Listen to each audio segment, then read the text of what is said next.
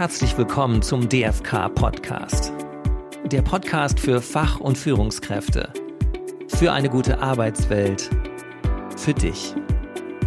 Heute mit der nächsten Folge unserer Podcast-Reihe Was liegt an? Hallo Anne.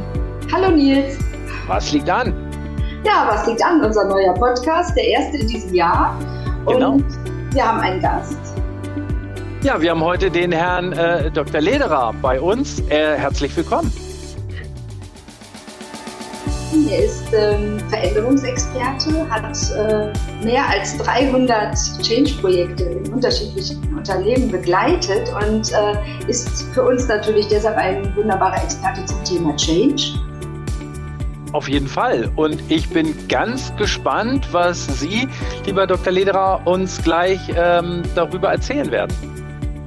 Genau. Wir sind ja in einer Zeit, wo es ganz viel Change gibt, also Multikrisen äh, ist so das Stichwort der, der letzten Wochen. Ähm, hat das zu so einem Change Overload geführt? Sie hören mich schmunzeln. Und ähm, in der Tat ist Change Overload ein sehr passender Begriff, finde ich.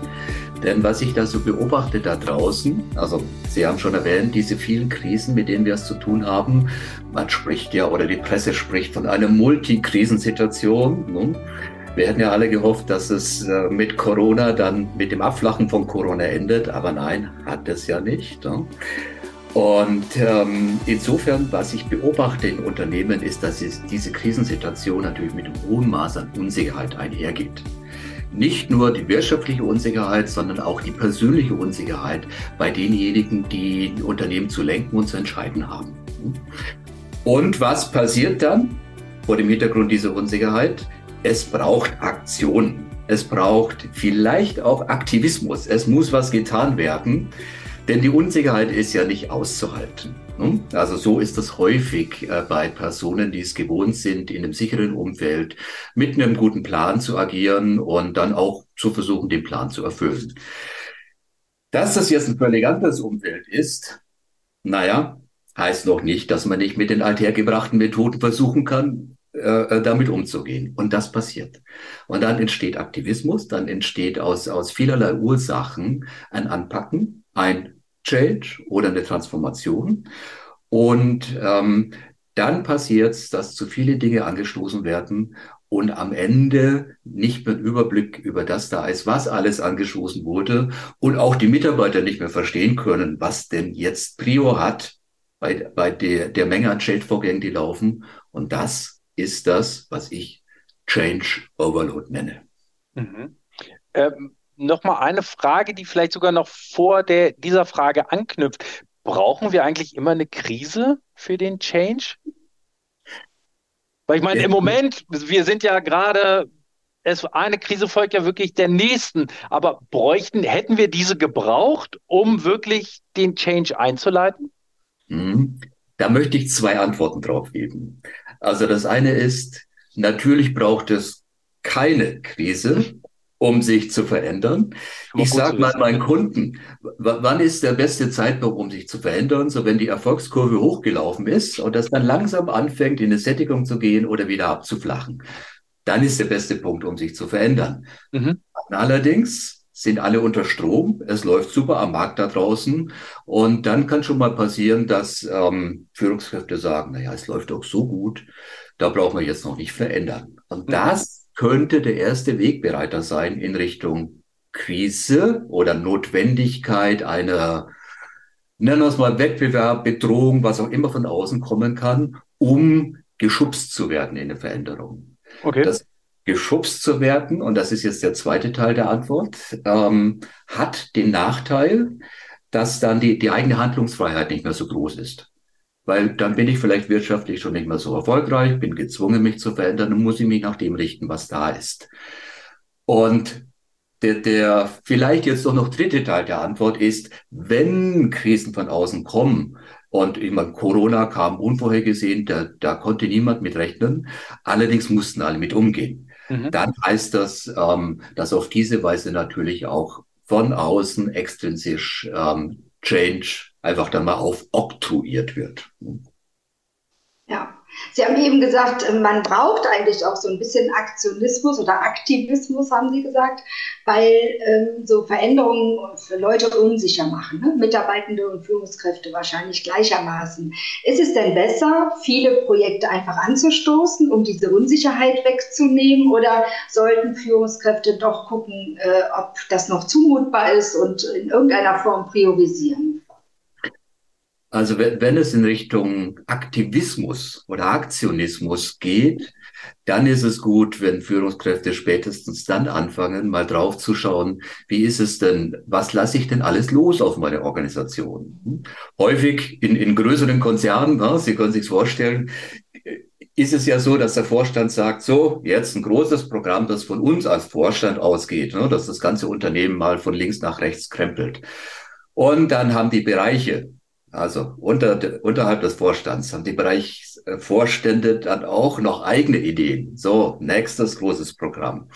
Und dann geht's so runter. In Abteilungen kommen noch mal zwei bis drei Ideen und vielleicht dann selbst noch auf einer Gruppen- oder Teamebene. Und zack, ist für den einzelnen Mitarbeiter die Situation da, dass er mit oft gar zweistelligen ähm, Änderungsvorgängen zu tun hat. Wie soll ich das noch überblicken? Als armer einzelner Mitarbeiter oder Mitarbeiterin schlecht. Ne? Und dann, dann kommt das nächste.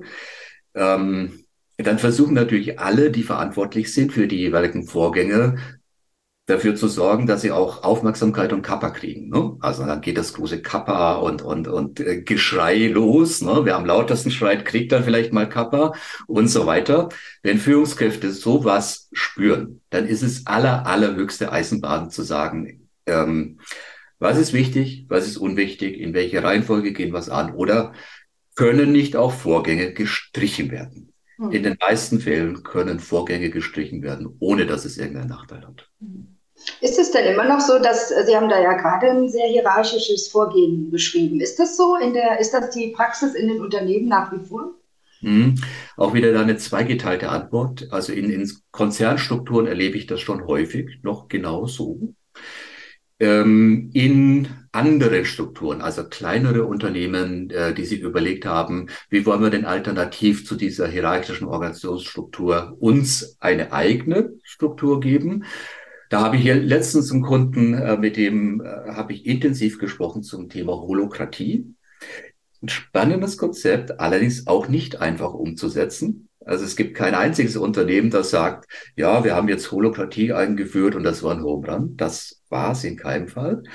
Allerdings sagen die schon, wir haben vielleicht nicht in Schönheit und Gänse nach dem Lehrbuch eingeführt, sondern Prinzipien uns genommen und das verknüpft mit anderen Prinzipien und sind so zu einem Organisationsverständnis und Funktionieren gekommen, das eben weg ist von diesem strikt hierarchischen Verständnis. Mhm. Mhm. Sehr interessant.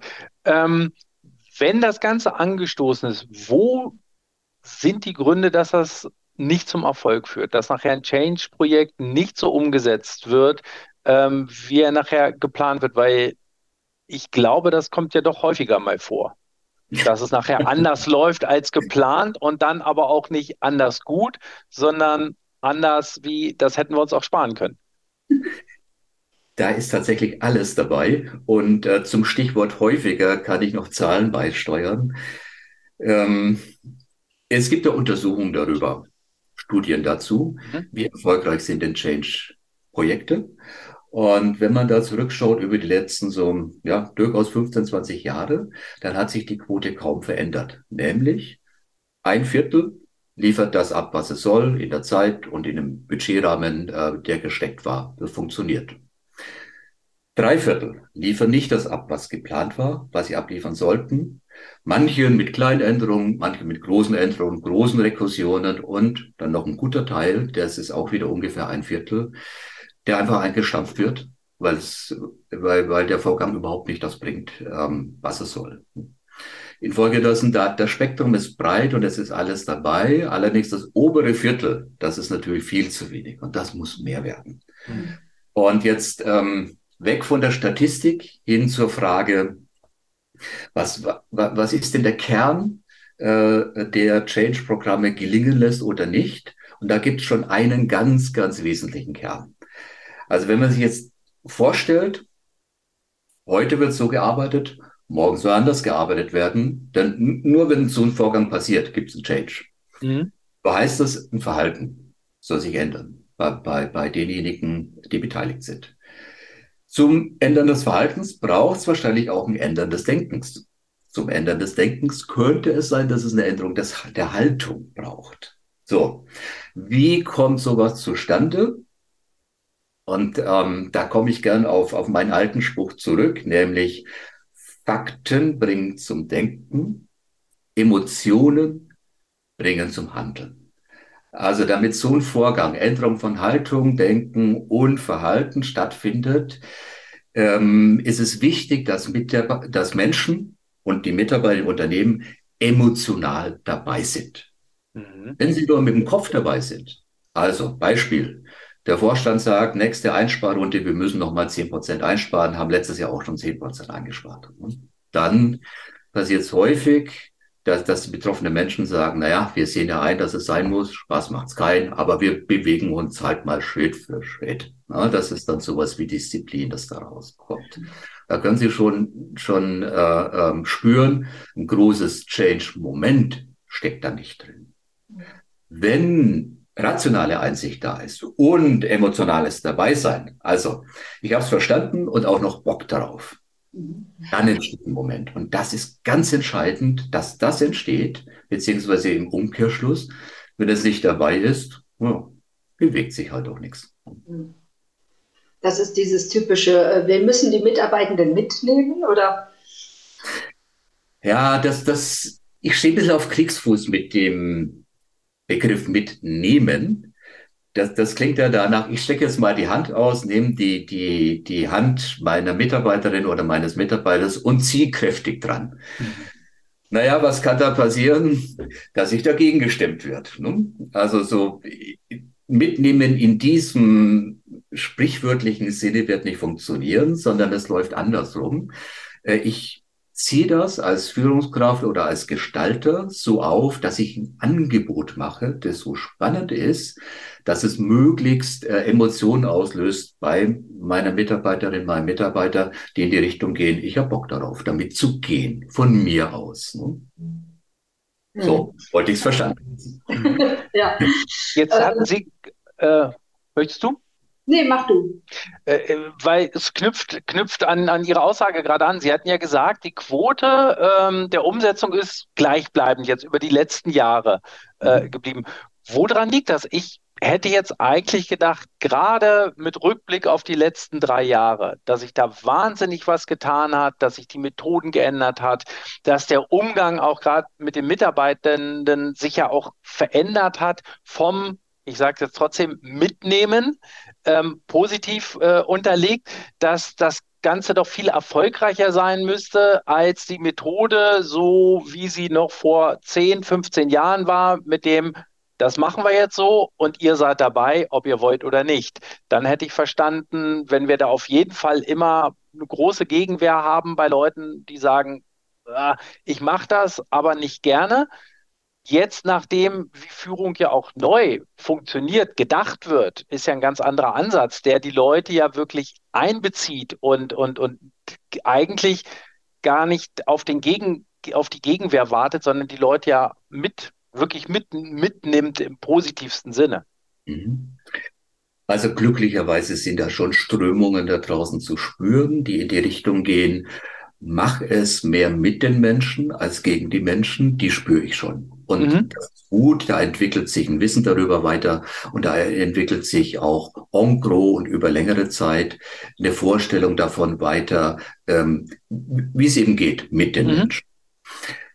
Das ist die eine Seite. Die andere Seite ist, ähm, dass viele Unternehmen nach wie vor in traditionellen Vorstellungen verhaftet sind und dazu kommt ja, ähm, wo soll das Wissen in den Köpfen der Führungskräfte herkommen? An der Uni lernt man es nicht. Ne? Und im Führungskurs eins bis vier, führen eins bis vier, lernen sie es typischerweise auch nicht. Da kommen ja so, so Methoden vor und häufig auch ein, ich würde mal sagen, eher so verhaltenstherapeutisches Verständnis. Wenn Situation A eintritt, dann mache B. Ne? Ähm, problematisch ist da wieder, Häufig komme ich gar nicht mehr dazwischen. Wenn Situation A eintritt, dann zündet es bei mir im Rückenmark durch und ich mache, was ich so drin habe im Rückenmark. Ne? Davon wegzukommen, selbst zu verstehen, ähm, was ist denn so eingeprägt bei mir und quasi diesen Fuß noch in die Tür zu kriegen, um in eine Richtung gehen zu können, ähm, zu spüren, was ist um mich los bei meinen Mitarbeiterinnen, bei meinen Mitarbeitern und dann adäquat darauf zu reagieren.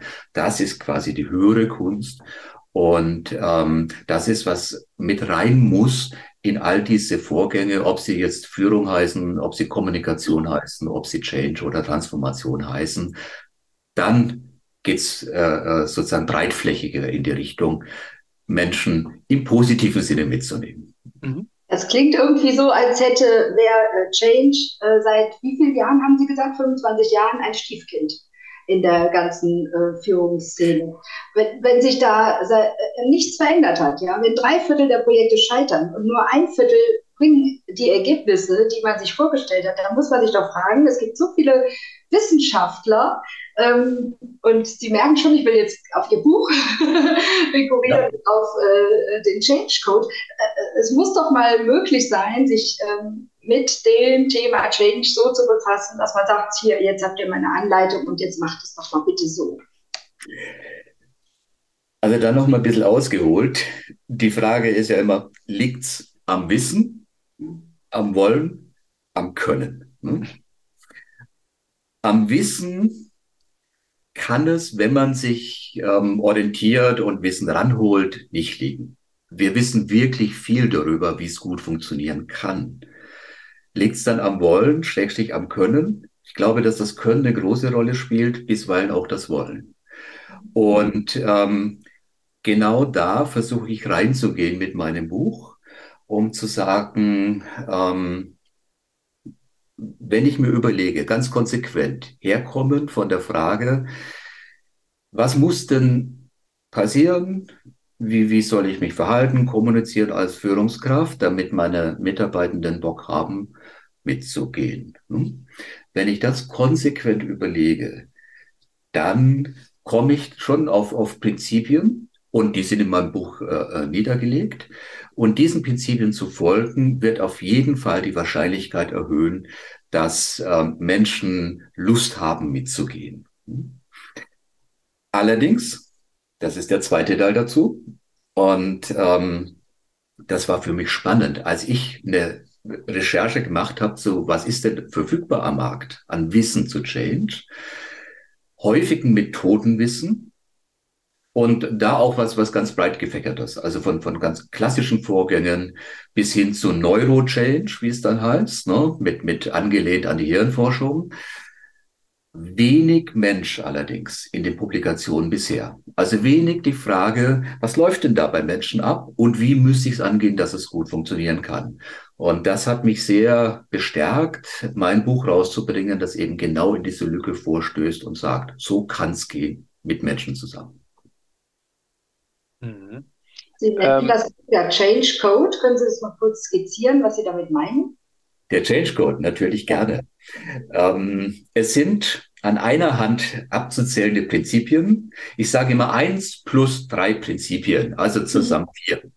Und um da einen ganz kurzen Durchlauf zu machen, das erste ist die Haltung. Also sprich, ähm, da haben wir jetzt schon drüber gesprochen, für sich klar zu haben, Menschen bewegen sich, wenn sie emotional dabei sind, also bitte eine Gestaltung, dass das passieren kann. Ne? Das ist die Grundhaltung dazu. Und dann halt auch hinzuschauen, was mache ich denn im Detail? Kann das passieren oder nicht, dass Menschen emotional dabei sind? Das ist der erste Punkt. Und dann drei sehr praktische Punkte. Ähm, da ist der erste wieder das Thema Strategie. Also, wo soll es denn hingehen? Mit uns als Unternehmen. Was soll sich denn verändern? Wie schaut's denn da aus, wo es hingehen soll? Ist das spannend? Ist das interessant? Ähm, Stelle ich das so dar, dass, dass Menschen äh, ähm, Lust drauf haben, da hinzugehen? Und damit dann auch gleich verbunden, ähm, wenn ich jetzt als Mitarbeiterin oder Mitarbeiter da hingehen soll, naja, da wo ich heute stehe, ähm, was bedeutet das denn? Kann ich da hingehen? Brauche ich neues Wissen? Muss ich mir was aneignen? Kriege ich Unterstützung? Ne? All diese Aspekte dabei. Denn wenn ich das sehen kann, als Mitarbeiterin, als Mitarbeiter, dann fange ich an, da Zutrauen zu gewinnen, Sicherheit zu gewinnen und loszulaufen. Wenn ich das nicht sehen kann, sondern ja, jetzt wird Agilität eingeführt. Aha. Oder jetzt wird SAP eingeführt. Okay. Was heißt denn das für mich? Ne? Wenn ich das nicht spüren kann, dann werde ich erstmal abwarten, vielleicht ähm, am Spielfeldrand stehen und schauen, naja, greife ich irgendwann ein oder bleibe ich außen stehen? Der erste der drei war das. Zweiter der drei, Führung, ist ein ganz großes Thema. Ähm, da habe ich eine Anekdote. Da ging es tatsächlich um, um eine SAP-Einführung. Und zwar das alte System, also es war 40 Jahre alt, selbst programmiert, es konnte einfach nicht mehr gewartet werden. Also es musste ein neues her. Man hat auch einen schönen Entscheidungsprozess mit einem externen Dienstleister gemacht. Okay, es wird SAP, jetzt soll es losgehen mit der Einführung. Und an diesem Punkt hatte ich ein Gespräch mit dem Vorstand, fünfköpfiger Vorstand. Und das Gespräch ging, war super frappierend, ging los, dass der CEO sagte, ja, ich weiß ja gar nicht, ob jetzt der richtige Zeitpunkt ist. Und dann sagte der, der Sales, also der CSO, der Salesman, sagt, ja, also das macht uns doch völlig unflexibel. Wir müssen verkaufen, schauen, dass wir was rauskriegen. Ne? Und der, der, der Technikmann, der CTO, sagt, ja, ob SAP das Richtige ist, weiß ich ja nicht. Ne?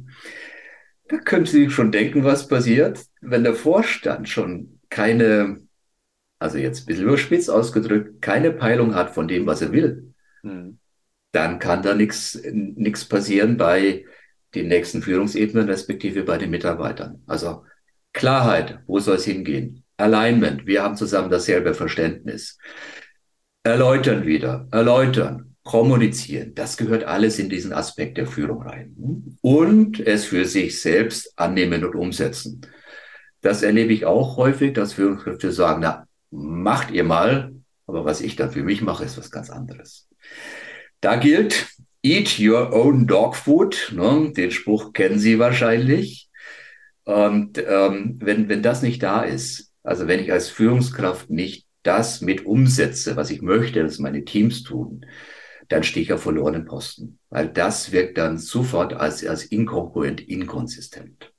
So, das war der zweite der drei Punkte. Jetzt kommt der dritte, auch noch ein ganz großer Punkt, das Thema Umgang mit Gefühlen. Das wollen die meisten Unternehmen am liebsten gar nicht. Und ähm, am wenigsten die, die in technischen Feldern unterwegs sind, denn da heißt es ja ganz klar, wir machen Technik, bei uns wird alles sachgerecht entschieden, Emotionen haben die nichts verloren. Hm? Das kann man schon versuchen. Es funktioniert nur nicht, denn Menschen leben halt mit Emotionen tagtäglich. Und Emotionen sind die Antreiber. Also, es wäre günstig, dann ähm, zu akzeptieren, dass wenn, wenn ich rausgehe mit einem Change-Vorhaben, dass Menschen mit ganz unterschiedlichen Emotionen darauf reagieren. Und da sage ich, das ist günstig, ne? weil da sehe ich eine Reaktion. Da sind Menschen noch am Leben. Ne? Und dann halt hingucken, ähm, das, was da da ist am Emotionsspektrum. Wo ist es nützlich? Und wo ist es eher hinderlich. Und wenn es bei Keyplayern unter Führungskräften wie Mitarbeitern eher hinderlich ist, also wenn die zögerlich sind, wenn die vielleicht Angst haben oder Bedenken oder was auch immer, dann ähm, mit denen in, in den Austausch gehen, ins Gespräch und zu sehen, woran liegt das dann und lässt sich das abbauen. Gute Nachricht, häufig lässt sich das abbauen. Mhm. Das ist der Umgang mit Gefühlen. Und wenn diese vier Prinzipien wenn die umgesetzt werden, dann steigt die Chance ganz, ganz erheblich, dass Change-Programme, Change-Prozesse gelingen. Das ist der Change-Code. Das klingt doch optimistisch. Das ist doch gar nicht so schlecht. Total. Also ich bin ja, wie würde ich es nennen, vielleicht Berufsoptimist. Denn es ist am Ende nicht so schwierig. Am Anfang ist es gewöhnungsbedürftig. Ähm, habe jetzt ja auch erläutert, wo die Stolperfallen liegen können.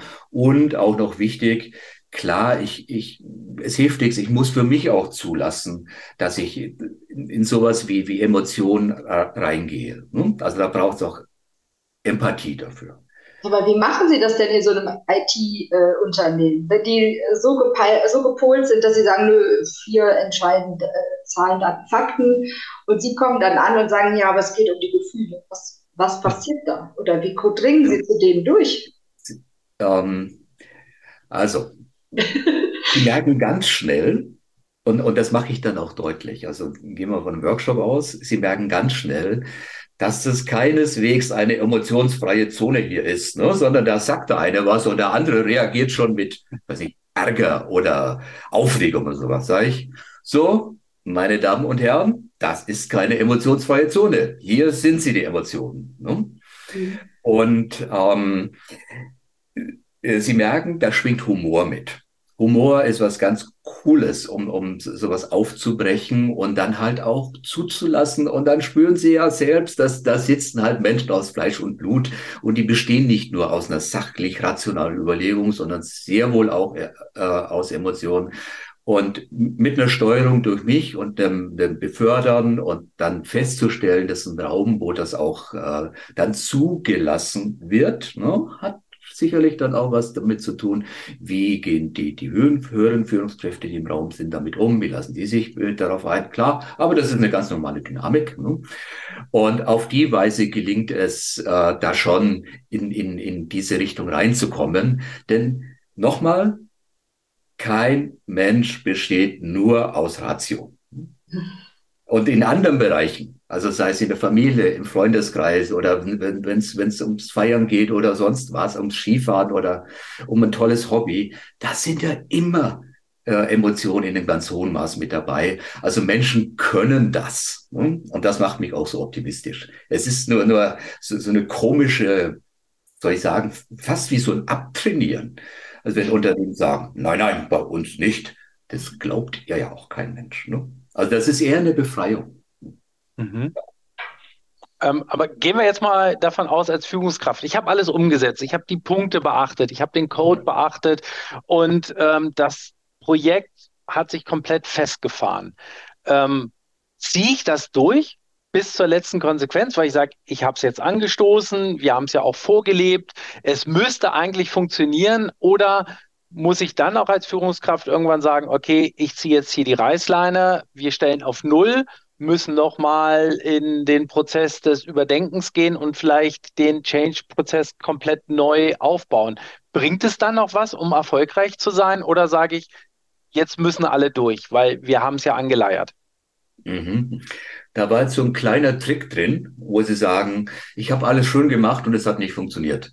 Mhm. Ähm, also meine Hoffnung ist, wenn alles schön gemacht ist, dass es funktioniert. Was ich eher erlebe da draußen, dass ein, zwei, drei oder gar alle vier dieser Prinzipien, die ich genannt hatte, nicht umgesetzt sind okay. und es dann an die Wand äh, läuft oder kurz vor der Wand steht. Das kommt schon häufig vor, in der Tat. Und dann ähm, kann sich das fest fressen, also genauso wie Sie es genannt hatten. Ne? Da hat man dann nochmal versucht, das zu reaktivieren mhm. und nochmal. Und alle haben schon den Eindruck, wir reiten auf einem toten Pferd. Wie lange kann das doch noch gehen? Hilft da Futter noch oder nicht mehr? Ne? Ähm, dann kommt es zum einen mal stark darauf an, dass was diese, diese Veränderung unternehmerisch bringen soll. Hat das noch eine Bedeutung fürs Unternehmen? Ist das noch wichtig? Ist das entscheidend? Wenn das entscheidend ist, dann muss eine Lösung dafür gefunden werden. Und die Lösung kann dann tatsächlich in zwei Richtungen gehen. Also wenn es so festgefahren ist, dass es äh, dieses Change-Thema nur noch ein Reizthema ist, dann ist es besser zu sagen, okay, einstampfen, weg mit diesem Reizthema, was Neues, neu verpackt, auch wenn die Inhalte ähnlich sind, eine neue Verpackung hilft schon weiter. Und dann allerdings mit funktionierenden Prinzipien und wahrscheinlich auch mit dem Bekenntnis, habe ich letztens erlebt, ähm, tatsächlich in, in der Führungsmannschaft, dass die sich hingestellt haben und sagen, also passt auf, wir wissen, wir haben jetzt, wenn wir so zurückschauen in den letzten Jahren, äh, einiges, worauf wir hätten achten sollen und was wir früher schon hätten anpacken sollen, nicht angepackt. Dadurch sind wir in der Situation, wo wir jetzt sind. Wir versprechen euch, wir packen das jetzt an und werben dafür, dass ihr mitzieht, mit dabei seid. Das ist was total Befreiendes, wenn, wenn Menschen sich hinstellen und sagen, ja, es lag halt auch an mir als Führungskraft. Ne? Und eben nicht nur an den externen Gegebenheiten am Produkt oder woran auch immer. Hm? So, also das vorausgesetzt, dass es neu, der neue Anlauf ganz anders angepackt wird, ähm, besteht eine gute Chance, dass es zum Erfolg kommt. Warum? Weil Menschen sind bereit, immer wieder neue Hoffnung zu schöpfen. Also es sind die wenigsten, die dann sagen, okay, Programm 1 war nichts, Programm 2 war nichts, jetzt sind wir bei Programm 7, das wird nie und nimmer mehr was, ich mache nichts. Ne? Mhm. Also die meisten sind bereit, wieder Hoffnung zu schöpfen. Ist ja auch viel schöner, wenn man in der Umgebung ist, wo was vorangeht. Ne? Auf jeden Fall. Genau. Und jetzt noch, letzter Zusatz, kann man ein Projekt wieder wegkriegen von der Wand. Also wenn es jetzt nicht total verfahren ist, geht auch das. Dann auch wieder über so eine Schleife zu sagen, okay, ähm, wie würde man sagen, Jungs und Mädels, wir stehen an der Wand. Ne? Ich habe es mit verbockt, jetzt lasst uns anbacken, dass wir wegkommen. Ne? Das sind dann ähnliche Prinzipien. Hm. Also das Prinzip Hoffnung, das trägt die Change-Projekte. das ist eigentlich ein ganz guter Schlusspunkt für uns heute, für das Gespräch. Äh, trotz der ganz vielen Change-Projekte, die immer wieder angestoßen werden, gerade in dieser Krisenzeit, ähm, was würden Sie sagen, ist Ihr Appell? Nicht locker lassen, weiter versuchen oder? Also mein Appell ist unbedingt professionalisieren. Denn was ja schon seit Jahren zu beobachten ist, und das wird in Zukunft so weitergehen, Change, Transformation, Wandel hält alle Unternehmen im Griff. Es wird nicht mehr Zeit kommen, wo die, mal für die nächsten drei Jahre Ruhe ist, und man sich ausruhen kann. Ne? Also von daher, es ist ganz, ganz wichtig, das zu professionalisieren. Der Change Code ist eine Möglichkeit, das zu tun. Und ähm, mit diesem Professionalisieren dann einfach anders ranzugehen an, an Wandel und Transformation.